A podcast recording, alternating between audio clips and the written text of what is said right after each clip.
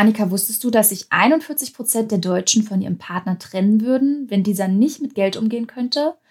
Das zumindest hat eine Forsa-Umfrage im Auftrag der Rabo direkt aus dem Jahr 2018 ergeben. Krass. Also Geld sozusagen als Beziehungskiller. Ja. Ja, guter Aufhänger für unsere Folge heute. Einfach mal darüber zu sprechen, wie Geldmanagement in einer Beziehung eben gut funktionieren kann und auf keinen Fall zum Trennungsgrund wird. Auf Geldreise, der Finanztipp-Podcast für Frauen mit Anja und Annika. Hallo, liebe Geldreisende. Hallo an alle. Annika, sprichst du mit deinem Partner ganz offen übers Geld? Ja, also schon allein deswegen, weil wir zusammen ein Haus gekauft haben. Aber es war auch schon vorher so, dass wir also vorher offen darüber gesprochen haben. Also es ist für mich ganz klar, dass ich weiß, was mein Freund verdient und er weiß eben auch, was ich verdiene. Da seid ihr aber trotzdem eher in der Minderheit. Denn auch wenn ich persönlich das Gefühl habe, dass das immer mehr Paare ziemlich offen machen, also ziemlich offen schon über Geld reden, allein auch in meinem Freundeskreis, ist es trotzdem eher so, dass viele damit echt noch ganz schön Probleme haben. Mhm. Wie sieht denn das bei euch aus eigentlich? Wir reden tatsächlich auch ganz offen über das Geld. Was wir bisher aber noch nicht so richtig hinbekommen haben, war, ich nenne es jetzt mal, unser gemeinsames Geldmanagement. Also sowas wie Gemeinschaftskonto und wirklich zusammen auf eine Sache sparen, zum Beispiel eine größere Reise oder so. Das haben wir bisher noch nicht gemacht. Mhm. Ja, na, dann ist ja ganz praktisch, dass wir heute genau über das Thema sprechen. Und das machen Anja und ich heute nicht allein. Wir haben uns Verstärkung in unseren Podcast geholt, und zwar die liebe Babette Mahnert. Babette ist Gründerin, Podcasterin, Mama und CEO von der Goldfrau. Sie unterstützt uns Frauen dabei, unsere finanzielle Freiheit zu erreichen und nutzt dafür ihre 17-jährige Expertise aus der Finanz- und Bankenbranche. Hallo Babette, schön, dass du heute dabei bist. Hallo liebe Babette. Ja, Babette, wie war das denn bei deiner eigenen Geldreise? Was würdest du sagen? Wann, wann ging das los und vor allem, wo stehst du auch vielleicht aktuell? Meine eigene Geldreise ist gestartet, als ich meinen ersten Job hatte und sich dann nämlich die Frage gestellt hat, wie bekomme ich mein Gehalt? Ich habe damals in einem Klamottenladen gearbeitet nebenbei und habe dann, äh, hab dann quasi ein Konto gebraucht. Und bei uns in der Familie wurde darüber nicht aktiv gesprochen. Also irgendwann war dann schon klar, dass meine Mutti auch was gemacht hatte, aber aktiv gesprochen wurde nicht. Und das habe ich jetzt in den letzten Jahren auch gemerkt, wie wichtig ich, ich das finde, dass wir lernen, echt über Geld zu sprechen und nicht erst ab dem Moment, wenn das Geld auf unser Konto geht, sondern viel, viel früher. Sprich, mit unseren Kindern auch darüber schon anfangen zu sprechen, weil es so unfassbar wichtig ist, für die eigene Bildung auch das Thema Finanzen mit auf dem Schirm zu haben, weil unser späteres Geldverhalten extrem davon abhängig ist, was wir als Kinder für Erfahrungen zu Hause gesammelt haben. Da ich selber Mama bin und meine große Tochter Taschengeld bekommt, ist es ein Thema, was bei uns regelmäßig auch Thema ist. Und gestern Abend habe ich sie kurz vorm Einschlafen gefragt, du sag mal, was bedeutet ein Geld für dich? Und dann sagt sie zu mir, Geld ist cool. Und ich so, yes.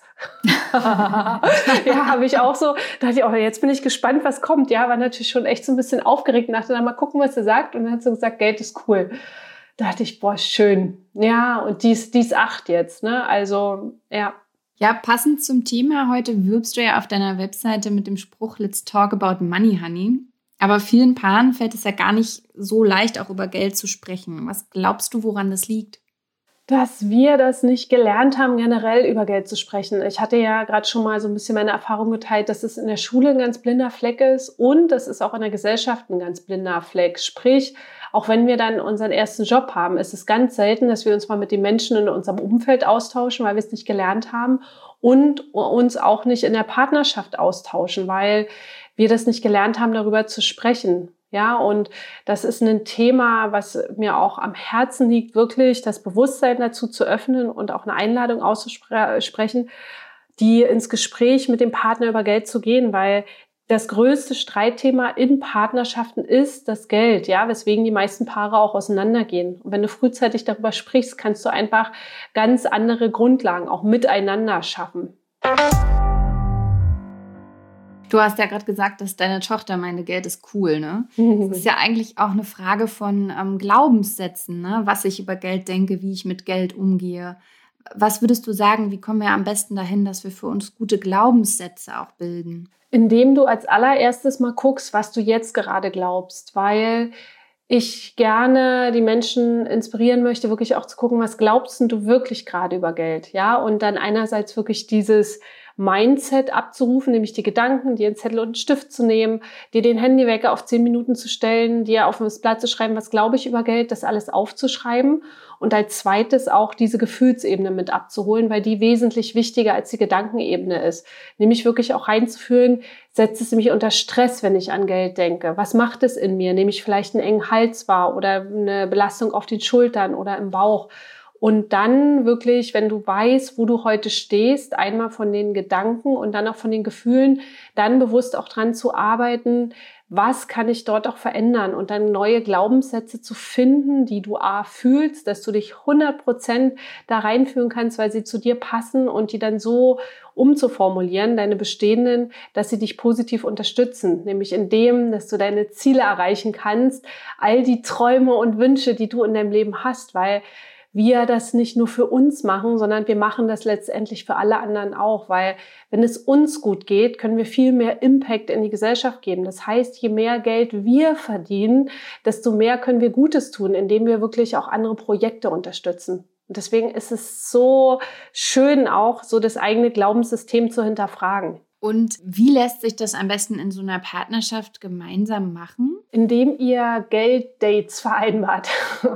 ja, wirklich auch euch einen Abend freischaufelt, wenn ihr Kinder habt, dass ihr einen Babysitter holt oder Freunde oder Familie und dann drei Gelddates vereinbart. Das erste Date ist da, um zuzuhören, was dein Partner oder deine Partnerin dazu sagt, indem ihr euch einfach die Frage stellt, was glaube ich über Geld und dann einfach nur zuhören und verstehen.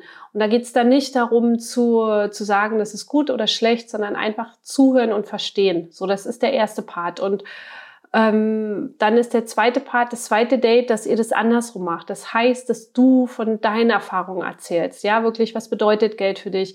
Wie bist du mit Geld aufgewachsen? Welche Gefühle hast du, wenn du Geld, wenn du an Geld denkst? Ja, und dann wirklich das, dieses dritte Date zu machen und dann nämlich über diese gemeinsame Vision nachzudenken. Ja, wirklich auch nachzudenken, okay, wir haben unsere eigene Lebensvision und das mag ich an der Stelle auch wirklich sagen. Finanzielle Unabhängigkeit halte ich trotz einer mega tollen Partnerschaft für extrem wichtig. Immer finanziell unabhängig zu sein und gleichzeitig mit dem Partner auch, so wie Annika das hat, ein gemeinsames Haus auch zu kaufen. Das spricht auch ganz viel letztendlich dafür. Ja, und gleichzeitig wirklich zu gucken, was ist unsere gemeinsame Vision? Worauf haben wir Bock in unserem Leben? Was wollen wir schaffen? Was wollen wir erschaffen? Und vor allen Dingen, wie viel Geld brauchen wir dafür? Und wie kriegen wir das geregelt, dass wir diese Projekte auch verwirklichen können? Also ich muss ja gestehen, die Gelddates, das finde ich ja mal eine interessante Idee. An sowas habe ich noch gar nicht gedacht. Ich glaube, das muss ich auch mal machen. Das ist spannend. Darf man dabei auch Wein trinken? Ja, ja, du kannst Stimmt, trinken, oder? was du willst. Du kannst äh, Wein trinken, kannst einen Smoothie trinken, eine Kaffee, aber nicht so viel Wein. Ne? Ja, also das sind noch, ja. Wieso? Dann, dann spreche ich doch die Wahrheit. Das ist doch besser. ja, es kommt drauf an, ne, wenn es dem einen oder anderen hilft und wirklich das äh, mit einer ganz offenen Haltung zu tun und auch immer wieder nachzufragen und zu warten, weil meine, meine Beobachtung ist in dem Falle, dass Menschen sich erstmal, die müssen erstmal reinkommen, um sich über Geld zu unterhalten. Ne? Wenn du dich vorher nie unter, über Geld unterhalten hast, weil du kulturell in deiner Familie so nicht aufgewachsen bist, ja, und wir so in der Gesellschaft auch nicht aufgewachsen sind, dann ist es ein übelstes Brett für dich, plötzlich vor deinem Partner auch über Geld zu sprechen. Das kannst du einfach erstmal nicht machen. Das heißt, mit ganz viel Fingerspitzengefühl auch dem anderen den Raum zu geben, ja, und auch wirklich Zeit zu geben und zu warten, bis Antworten kommen und den nicht unter Druck zu setzen oder unter Stress zu setzen. Und deswegen wirklich drei Dates auch zu vereinbaren. Ähm, ich muss aber gestehen, ich glaube, wenn ich jetzt meinen Partner fragen würde, du sag mal, wie sieht's aus mit einem Gelddate? Das würde trotzdem ganz schön aus der Kalten kommen, Gibt es vielleicht noch, hm, ich sag jetzt mal, einen sanfteren Einstieg, um, um an das Thema ranzukommen, beziehungsweise dann so den Weg zu ebnen, dass wir dann wirklich mal zu ganz konkreten Gelddates kommen? Hm. Letztendlich ist das Gelddate nur das Ziel, was dahinter steht. Ihr, du könntest ihn zum Beispiel einladen und sagen, weißt du, Schatz, lass uns mal un über unsere gemeinsame Zukunft sprechen, was wir echt noch Bock haben, uns zu verwirklichen in unserem Leben. Ja, und wirklich, dass ihr ins Träumen kommt, dass ihr über eure Träume halt erzählt. Wovon träumst du? Was sind die Dinge, die du in deinem Leben echt noch erschaffen möchtest? Weswegen du morgens aufstehst? Was die Dinge sind, wofür dein Herz schlägt? Das ist ähm, eine, die gleiche Art und Weise, darüber zu sprechen, aber in einer anderen Verpackung. Hm. Das stimmt, das ist viel unverfänglicher. Das stimmt. Und trotzdem kann man ziemlich einfach den Bezug zum Geld herstellen. Da hast du recht. Absolut. Und das Geld ist die Basis, ja. Und das dürfen wir auch immer wieder auch verstehen und uns vor, vor Augen führen. Egal, was wir irgendwann mal über Geld gelernt haben, egal wie wir aufgewachsen sind, wie wir geprägt sind, das ist das, was bis dahin gegolten hat. Und der Moment ab jetzt, ja, ab jetzt, wo wir gerade den Podcast aufnehmen, das ist der Moment, an dem du jederzeit neu entscheiden kannst. Das heißt, auch wenn deine Vergangenheit anders war und du dich mit Geld nicht wohlgefühlt hast, dich unsicher gefühlt hast oder dachtest, boah, ich krieg das nicht auf die Kette, hast du ab jetzt die Möglichkeit, die Zukunft jederzeit neu auch zu bestimmen und neu zu beschreiten. Was ist denn aber eigentlich, wenn ich hatte jetzt diese Gelddates mit meinem Partner. Ähm, er weiß, wie ich über Geld denke. Ich weiß, wie er über Geld denkt. Wir haben auch gemeinsame Visionen, aber viel zu wenig und, und stellen fest, mh, hm, eigentlich sind wir gar nicht so auf einem Nenner. Ich bin vielleicht irgendwie ein bisschen verschwenderischer, er äh, ist ein bisschen knausriger. Wie, wie, kommt man da auf einen Nenner oder bedeutet das von Anfang an, okay, wir, sind, wir passen in Gelddingen nicht zusammen, die Beziehung ist von Anfang an zum Scheitern verurteilt? Hm, das ist eine, eine ganz interessante Frage halt. Da mag ich gerne so in dieses erste und zweite Gelddate zurückgehen und wirklich auch die Frage zu stellen, dann bin ich zufrieden mit der aktuellen finanziellen Situation, die ich habe.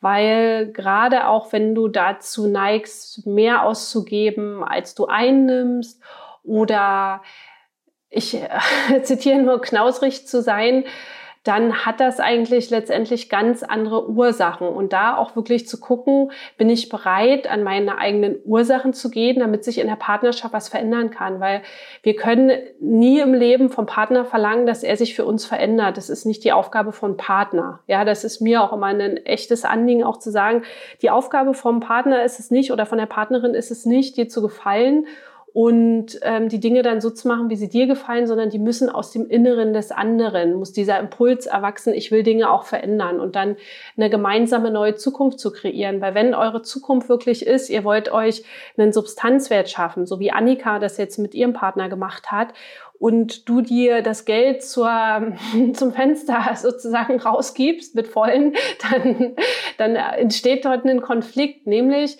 okay, wir haben eine gemeinsame Immobilie, die unser Ziel ist, aber die dürft ihr euch ja auch leisten können. Und wenn das Geld nicht da ist, weil du es ausgibst, kann dieses Ziel nicht erfüllt werden. Also wirklich auch gucken, ist dieses Verhalten, was ich mit Geld habe, unterstützt es mich, unser Ziel auch zu erreichen. Mhm. Wobei ich auch immer tatsächlich glauben würde, wenn wir sowieso ein gemeinsames Ziel haben, dass wir dann auf jeden Fall an einem Strang ziehen und dass ich dann beispielsweise in Anführungszeichen meine Verschwendungssucht gar nicht mit reintragen würde, sondern wirklich die zurückstellen würde und sage, okay, dann gebe ich halt mir für mich privat ein bisschen mehr aus. Ähm, aber wenn es ums Sparen geht, dann mache ich das, also Sparen für meinetwegen im Haus, wie auch immer, dann, dann auf gar keinen Fall, weil mir das viel zu wichtig ist, oder? Das ist ein schöner theoretischer Gedanke. Also dahingehend, wir haben alle unsere Verhaltensthemen und Verhaltensmuster und ähm, wir können es nur für uns ändern, damit es in der Gemeinschaft funktioniert. Und nicht umsonst ist Geld einfach so ein emotionales Thema, weil die Leute nicht anfangen, bei sich selber wirklich ihre, ihre Hausaufgaben auch zu machen. Das heißt, wenn du viel Geld rausgibst, steht da einfach ein ganz anderes Thema auch dahinter. Ja, also da darfst du dich auch fragen, was führt bei mir dazu, dass ich so viel Geld auch ausgebe? Was ist der Punkt? Suche ich die Anerkennung im Außen, weil ich für andere ganz viele Geschenke mache? Warum gelingt es mir nicht, einfach Geld zu, zu halten und für eine, für eine längerfristige Sache auch zu schaffen? Also es ist sehr unwahrscheinlich, dass du in deinem privaten Geldding das Geld sehr viel ausgibst und das in der Partnerschaft nicht machst. Das mag Einzelfälle geben, aber in der Regel ist es so, so wie du eine Sache machst, so machst du alle Sachen. Ja, weil das einfach Verhaltensmuster in uns sind, die wir uns über Jahre einfach antrainiert haben.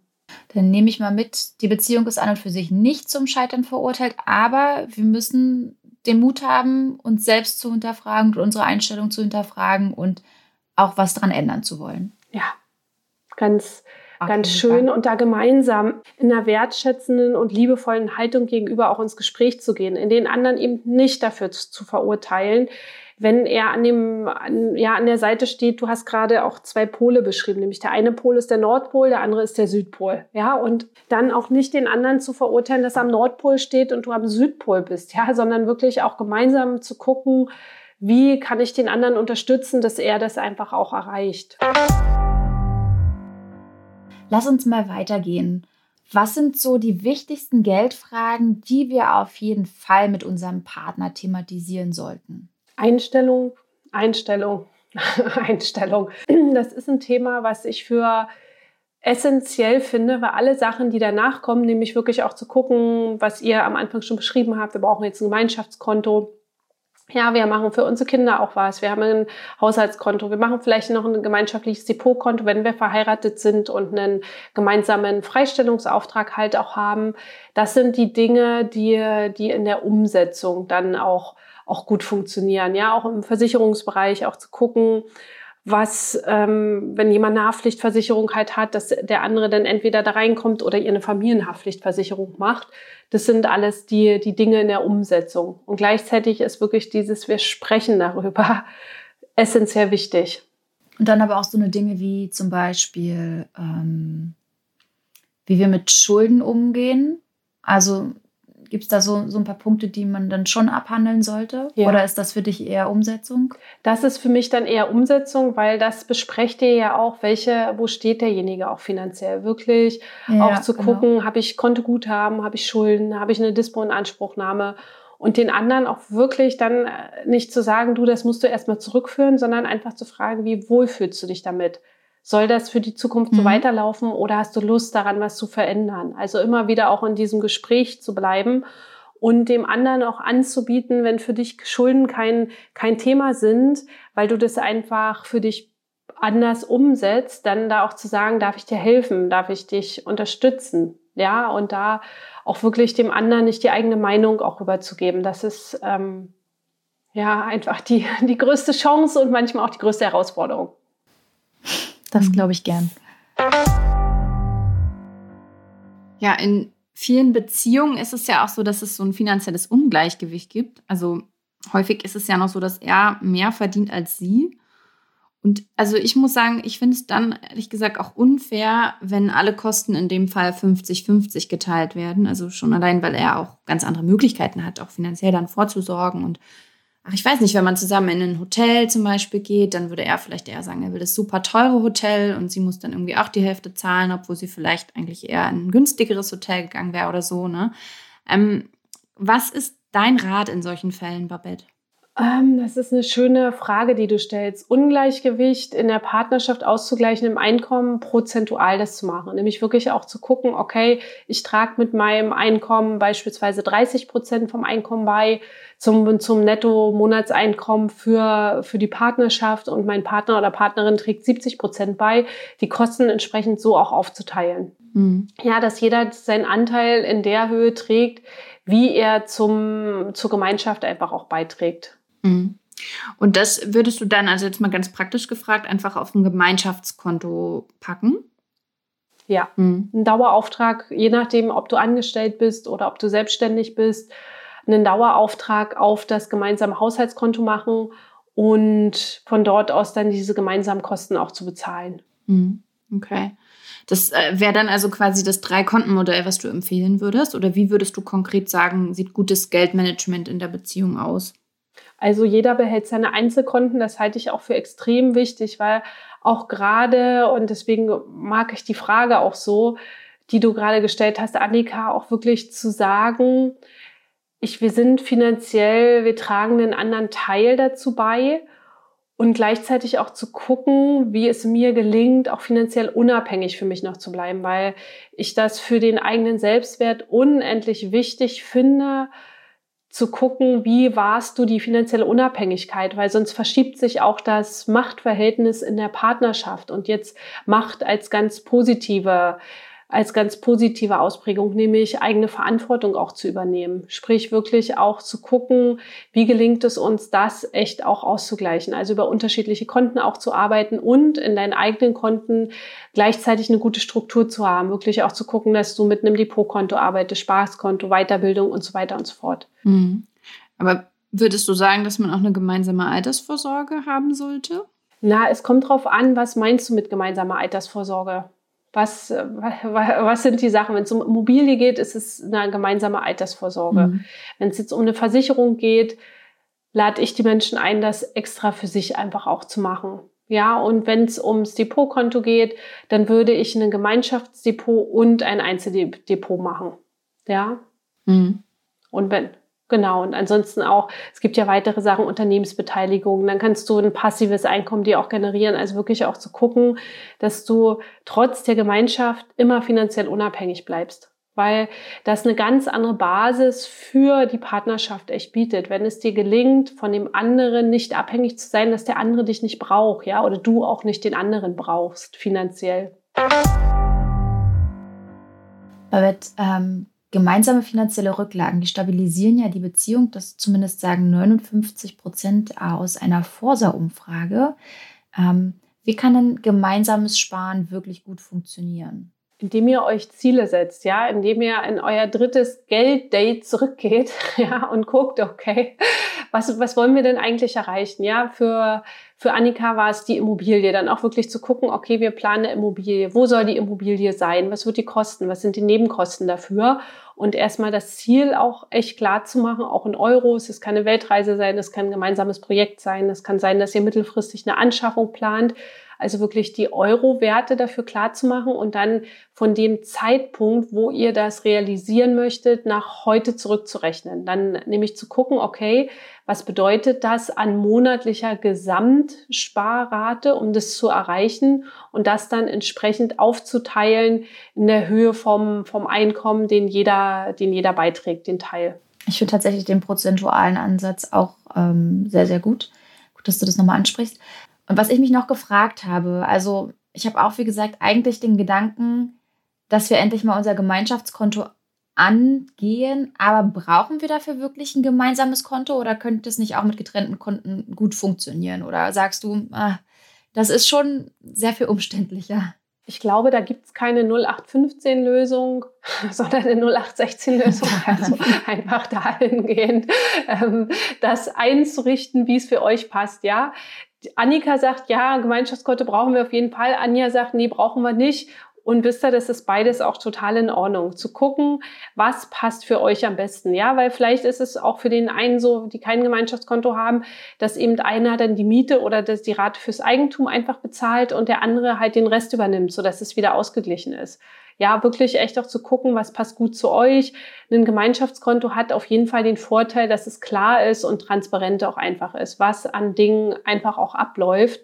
Und gleichzeitig brauchen tust du das nicht. Okay, gut. Also wenn wir wollen, gerne Gemeinschaftskonto, es geht aber auch anders. Und gibt es da irgendwie trotzdem noch so ein paar finanzielle Basics, die, die man als Paar haben sollte? Also Rücklagen sind wichtig, das halte ich aber auch extrem wichtig für, für, das, für das Einzelne, also für dich, für deine finanzielle Unabhängigkeit. Basics sind Haftpflichtversicherung, ja, also das ist eine absolute, eine, eine absolute Basisversicherung. Dann auch zu gucken, wie regeln wir das mit unserer Anlage? Ja, sprich auch zu überlegen, ergibt es Sinn, auch gemeinsam über Investieren nachzudenken? In einem gemeinsamen Depotkonto, was aber nur sinnvoll ist, wenn ihr auch steuerlich gemeinsam veranlagt seid, dass ihr Freistellungsaufträge halt auch nutzen könnt. Ne? Sonst kann man, wenn man jetzt nicht verheiratet ist, könnt ihr zum Beispiel keinen Freistellungsauftrag für ein gemeinsames Depot auch nutzen. Dann halte ich es für extrem wichtig, auch sich über die Kinder auszutauschen, wenn ihr Kinder habt, nämlich da auch die, die Grundlagen für die Kinder auch zu schaffen und das aus, aus der Gemeinschaft auch heraus. Ja, das halte ich auch für einen extrem wichtigen Punkt, dass ähm, wir beginnen von Anfang an für unsere Kinder einfach auch Rücklagen aufzubauen, ja, wirklich Vermögen aufzubauen, dass die dann später einfach viel mehr Wahlmöglichkeiten haben. Noch so ein Punkt, der auch dann doch doch mal schnell wichtig wird, ist, wenn, wenn das erste Kind unterwegs ist und dann vielleicht auch die Frau länger zu Hause bleibt ähm, oder hauptsächlich die Elternzeit nimmt. Ähm, das sind da auch so Aspekte, über die man auch unbedingt sprechen sollte und im besten Fall auch mit dem Partner eine gute Regelung findet, ähm, dass er zum Beispiel dann für die Freundin, die Frau finanziell vorsorgt in der Zeit, wo sie eben nicht mehr so viel verdienen kann, wie sie normalerweise verdienen würde.